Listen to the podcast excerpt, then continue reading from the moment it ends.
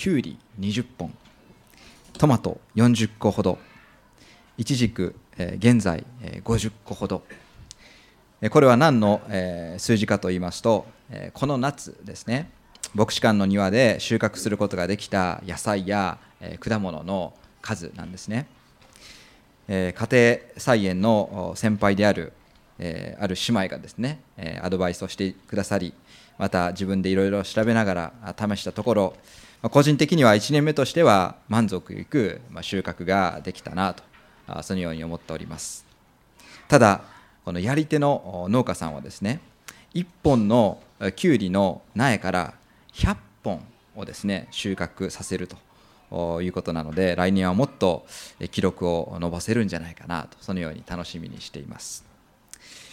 さて一章から読み進めてきている、えイエス様の生涯ですが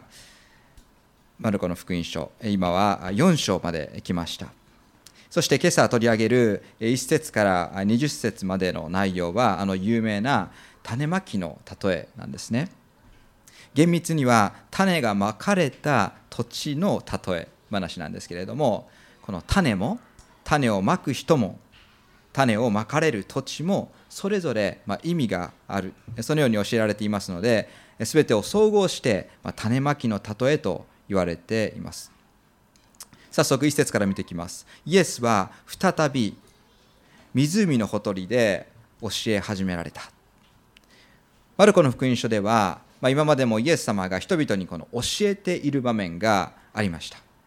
街道で教えたり。そして今回もそうですが湖のほとりに集まったま群衆に向かって教えられていました。ましかし具体的に具体的な内容までは今までは記されてなかったんですね。そんな中今朝の箇所では初めて、えー、その内容がですね記されています。イエス様が群衆に何を語られたのかその内容が記録されているんです。イエス様が人々に語られた内容とは例え話だったんです。2節によるとイエス様は多くのことを例えによって教えられていたそうです。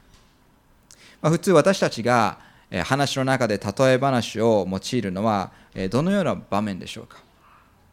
まあ、難しいことをですね相手に分からせるように例えを用いてそして分かりやすく説明する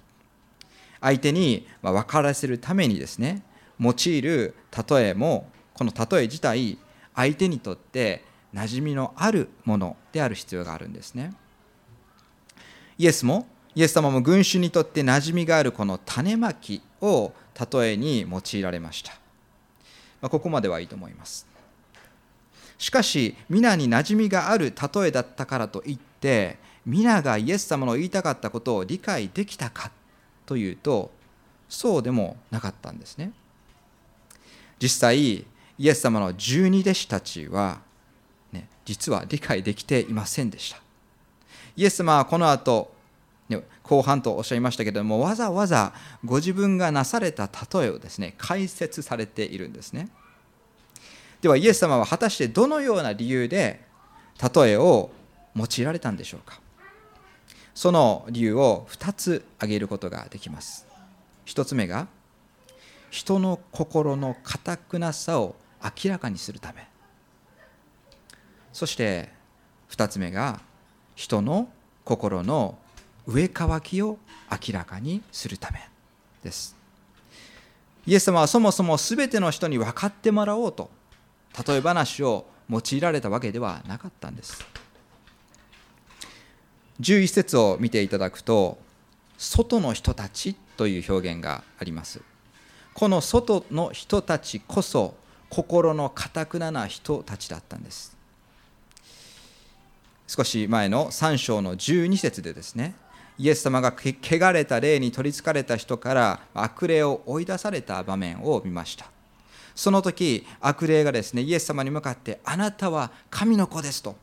そのそう叫んだことに対してそれを群衆には聞かせないようにと厳しく戒められました。それは群衆の心が霊的なものを求めていないということを知っておられたからです。今回イエス様の語られた種まきの例えを聞いたのはそのような人が多く含まれていたんです。しかしですねどれだけかたくなな心を持った人が周りにいたとしてもそれでもイエス様は福音を述べ伝えることをあくまでも続けておられます。それは3節の「よく聞きなさい」という言葉。そして9節の「耳のあるものは聞きなさい」という言葉に表れています。この表現はかつて旧約聖書でモーセがイスラエルの民に呼びかけた「聞けイスラエルよ」あの呼びかけに通じているんです。イエス様は時が良くても悪くても人が聞いていても聞いていなくても与えられた機会に御言葉を述べ伝えるという使命を果たされていました。イエス様はまず人の心の堅くなさを明らかにするために3節から8節で種まきの例えを語られました。3節。よく聞きなさい。種をまく人が種まきに出かけた。ま当時の種まきの様子を日頃から注意深く観察しておられたイエス様はこの人の手によってまかれた種がどのような場所に落ちるか4つの場所を挙げられました。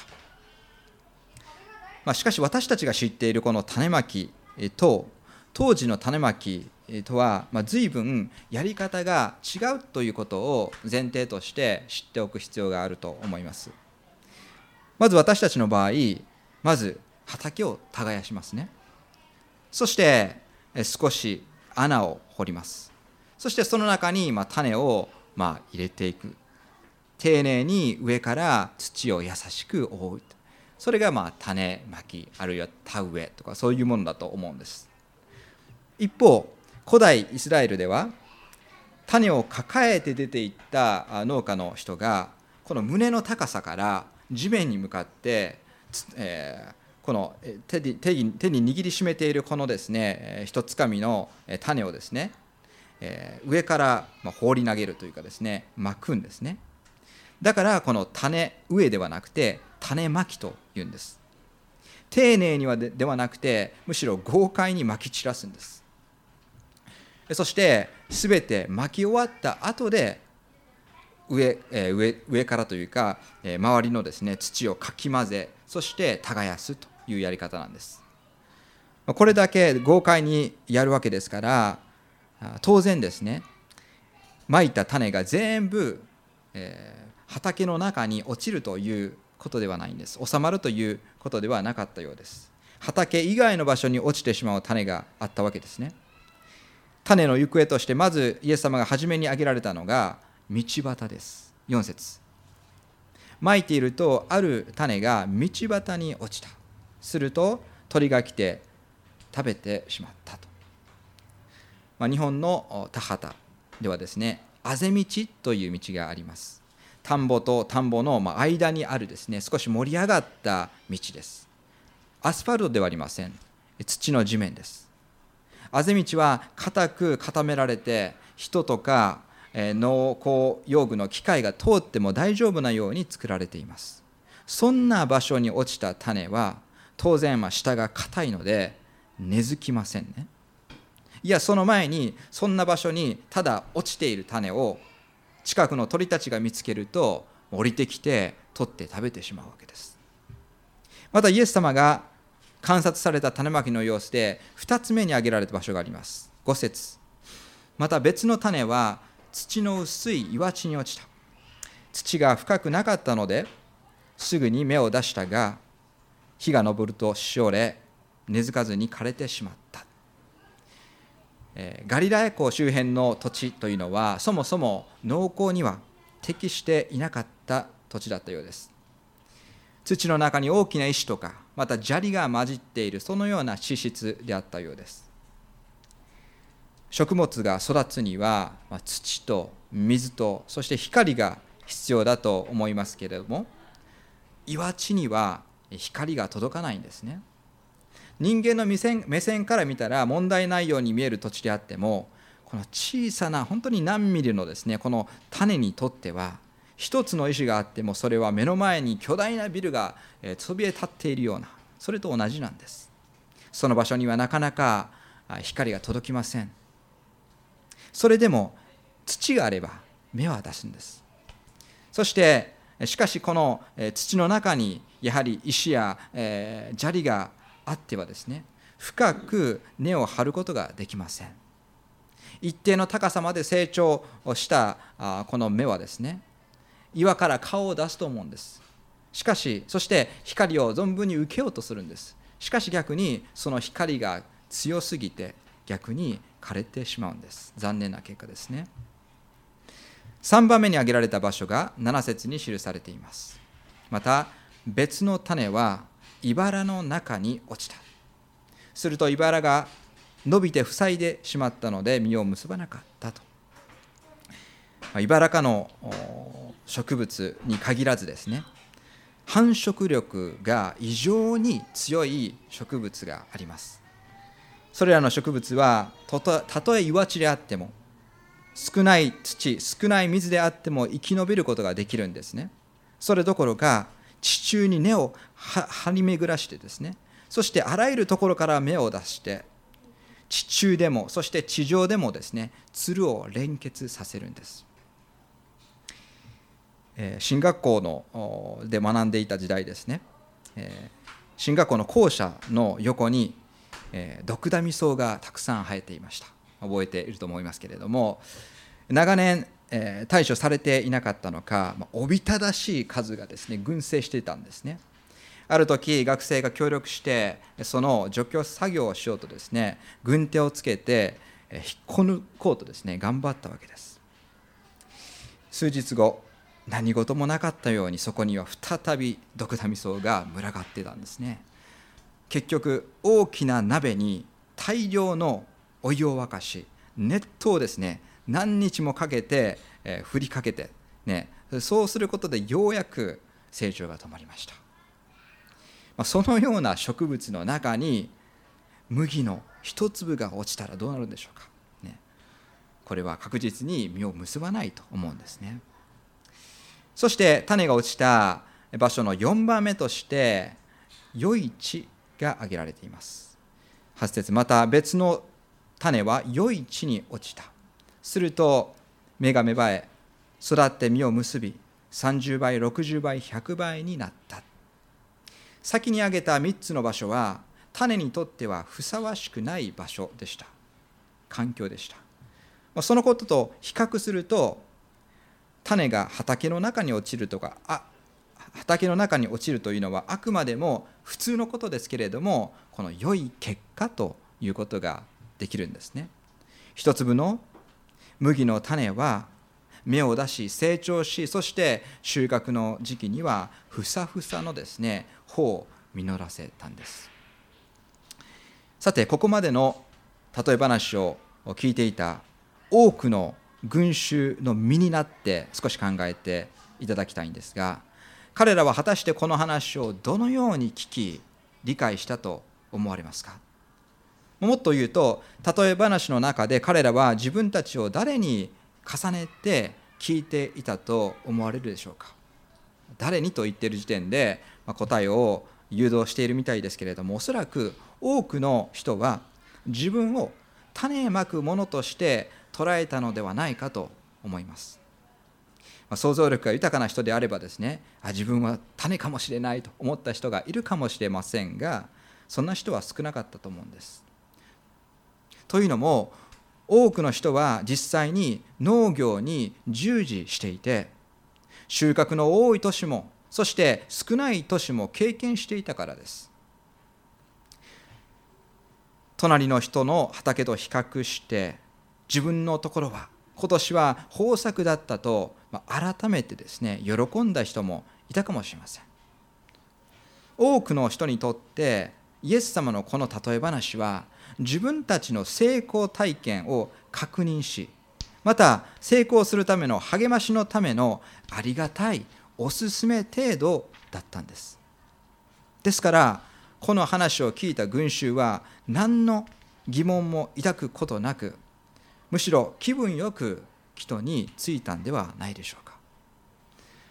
彼らの中に霊的な事柄に結びつけて考えようとする者はほとんどいなかったんです。10節をご覧ください。さてイエスだけになった時イエスの周りにいた人たちが12人と共にこれらの例えのことを尋ねた。多くの人が人々が何も疑問に思わず去っていったところ同じこの例えを聞いて何か感じ取った人がいました。それがイエス様が選ばれたあの12人の弟子だったとすれば納得します。しかし興味深いことにイエスの周りにいた人たちが12人と共に尋ねたと書かれています。ですから弟子たち以外の人たちだったんですね。群衆の中でイエス様が言われたあの聞くもの聞く耳のあるものは聞きなさいというイエス様の言葉を真剣に捉えて正しく聞くための心が整えられていた人たちがそこにはいたということです。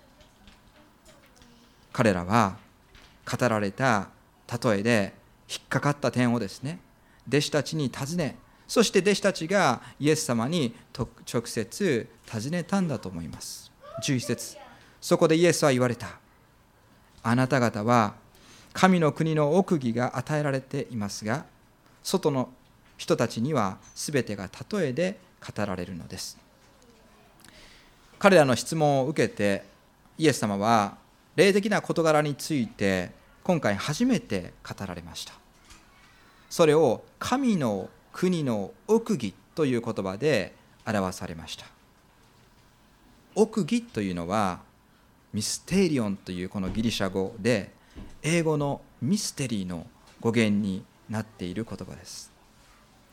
隠されていることそれが奥義なんです。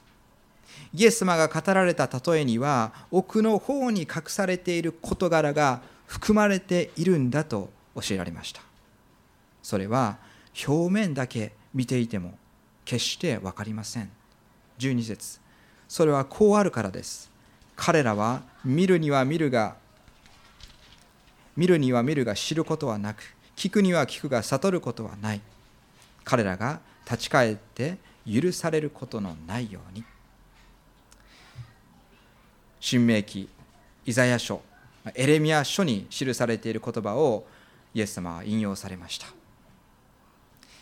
モーセやイザヤやエレミアという預言者の口を通して語られた神の言葉を当時のイスラエルの民が聞き損ねたこと。それゆえに民が神に立ち返る機会を逃してきた歴史を語られたんです。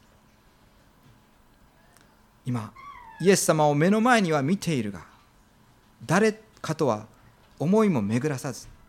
イエス様の話は聞いているけれどもそこに語られている真理に心を止めようとしない人々は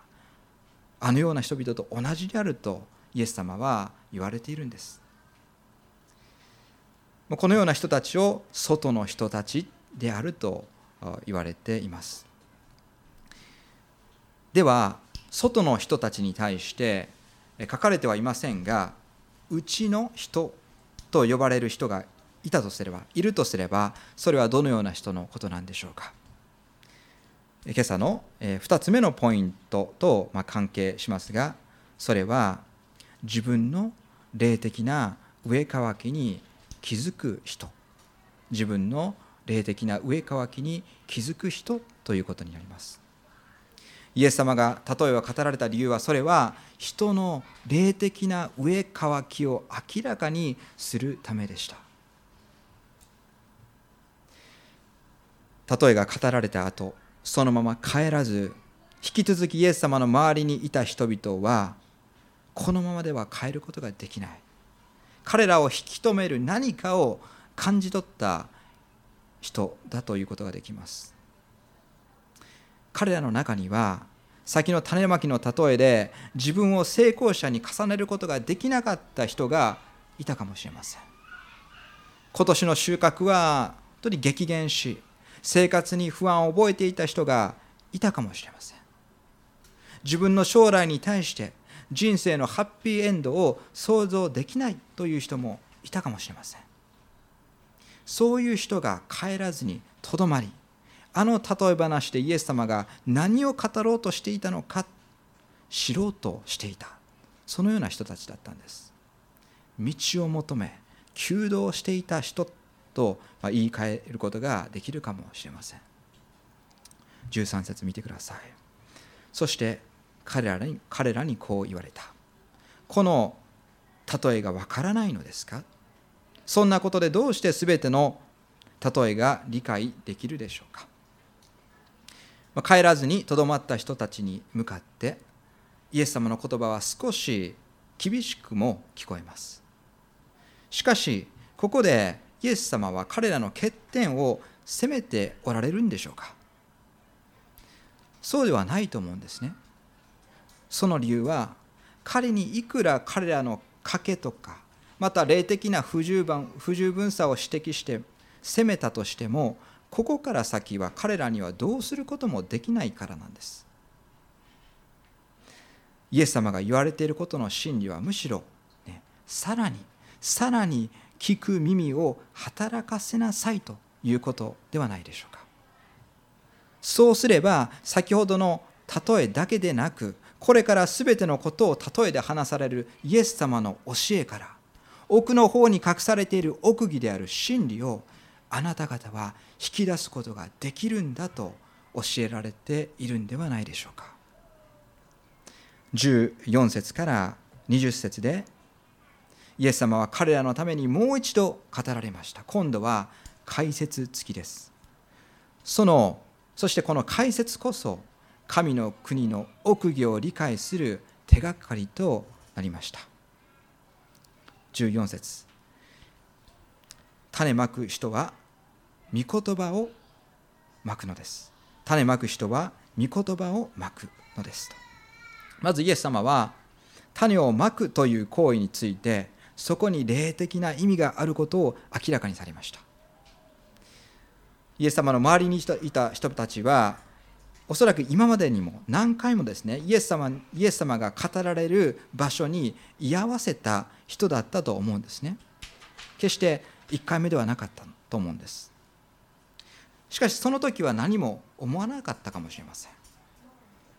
種をまく人は御言葉は、ま、御言葉をまくのですと。いうこの解説を聞き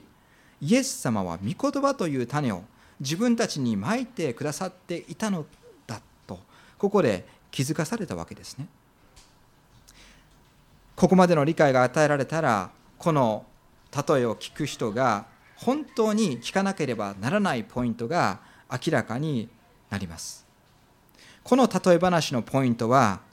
まかれた土地の違い。まかれた場所の違いをどのように捉えるかというところにあったんだと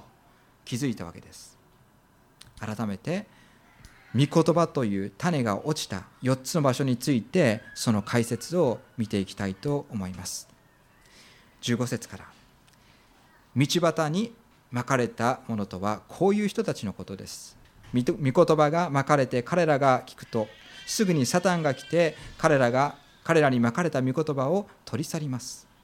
岩地にまかれたものとはこういう人たちのことです。御言葉を聞くとすぐに喜んで受け入れますが自分の中に根がなくしばらく続くだけです。後で御言葉のために困難や迫害が起こるとすぐにつまずいてしまいます。もう一つの茨の中にまかれたものとはこういう人たちのことです。御言葉を聞いたのにこの世の思い煩いや富の惑わしその他いろいろな欲望が入り込んで御言葉を塞ぐので実を結ぶことができません。余市にまかれたものとは御言葉を聞いて受け入れ30倍60倍100倍の実を結ぶ人たちのことです。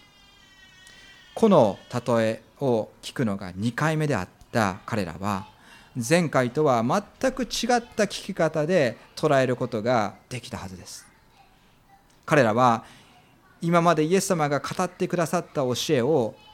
どのような心で自分は聞いていたのかと振り返ることができたんではないかと思うんです。道端に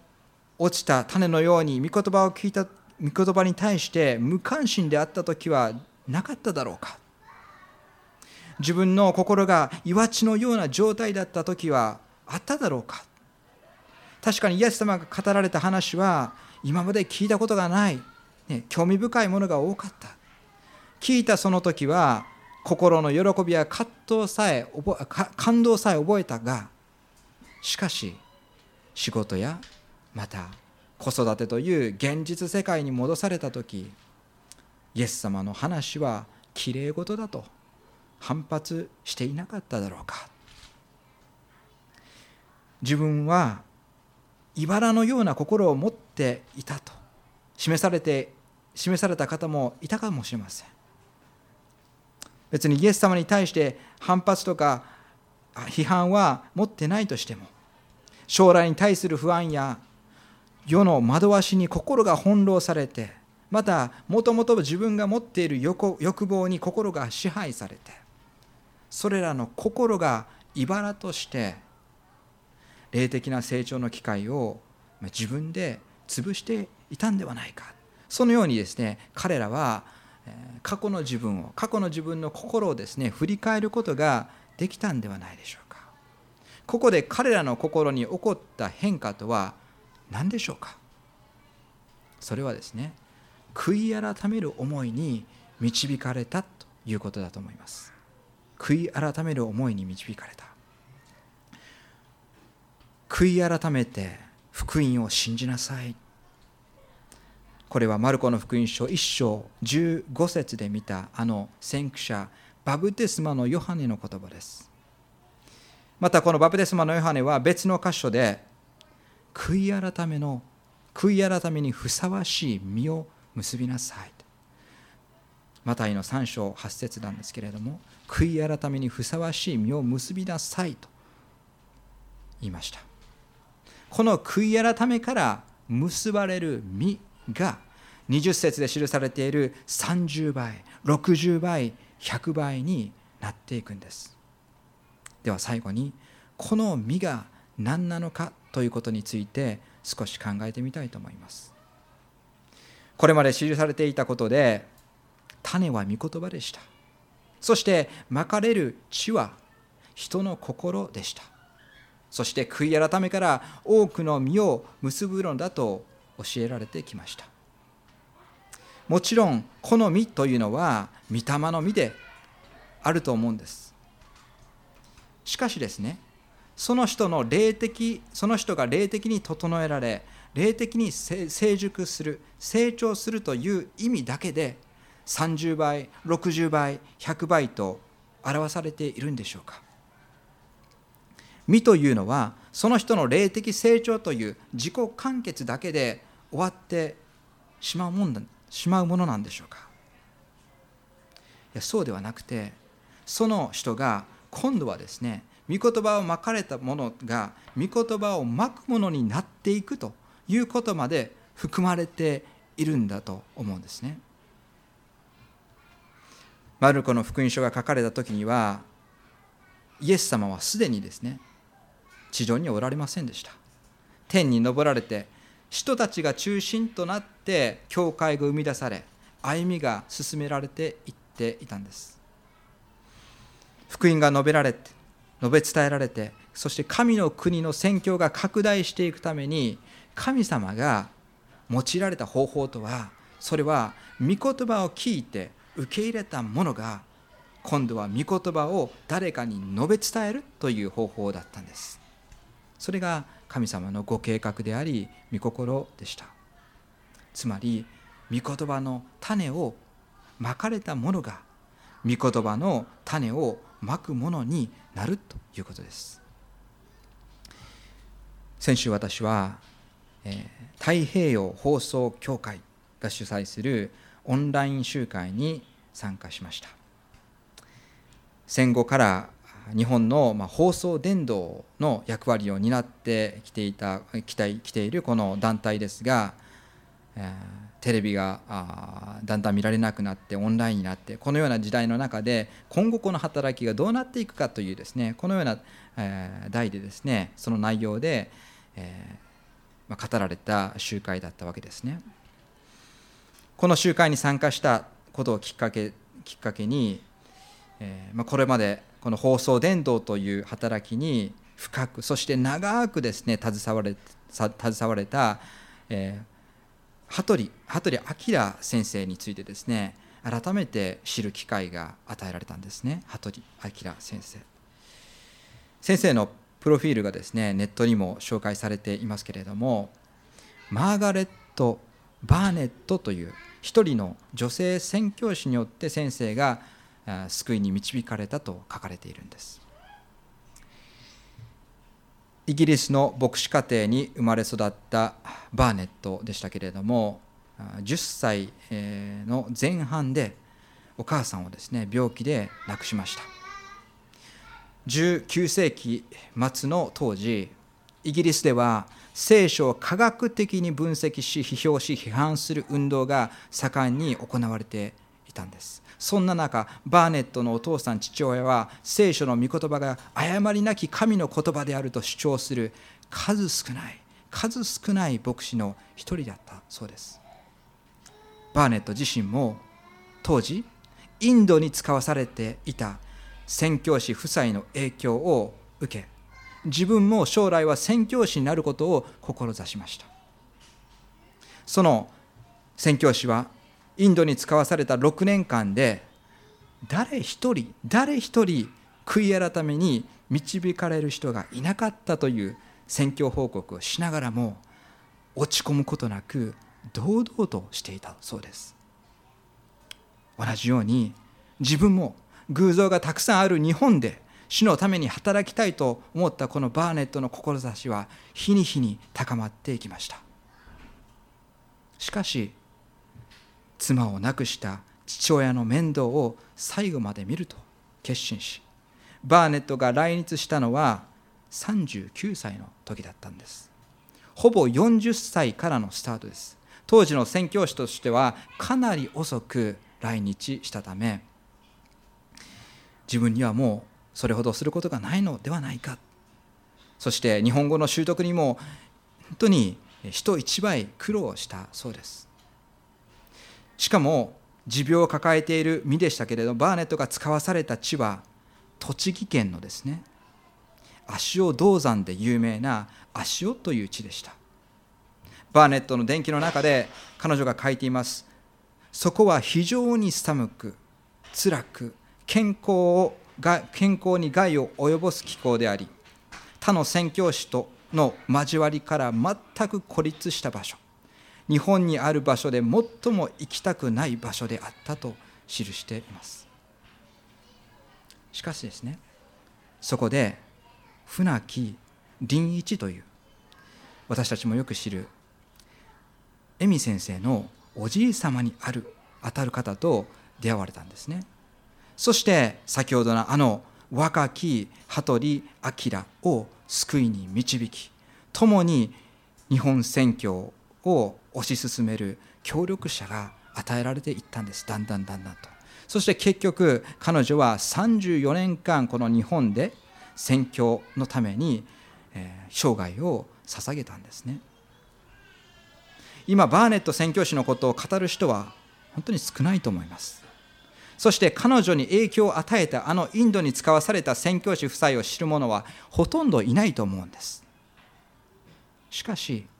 福音の種を携えて出ていった者たちの働きはその後30倍60倍100倍と実際目を結んでいっているんです。この日本で。6年間一人も救われる人が起こされなかったインドは今や世界有数の宣教師を送り出している国となっているんです。それだけ救われる人が起こされそれだけ教会が生み出されそれだけ宣教師になる人献身する人が増えたということです。私たちはどうでしょうか？御言葉の種が落ちる私たちの心はどのような状況にあるでしょうか？悪い状況ですとか良い状況ですとか誘導する質問を聞いているんではないんです。すべての良い実は悔い改めから生まれるんです。私たちは自分の心ですら良くすることも実はできないんです。御言葉を神の言葉として恐れを持って受け入れる時その心に主は御言葉の種を芽生え芽生えさせてくださるんです。そして引き続き主を恐れてそして主に信頼する時私たちの心を主は主にあって成長させてくださるんです。そして御言葉をまかれた私たちが今度は御言葉の種をまく側になるように用いて変えてくださるんです。一言お祈りをいたします。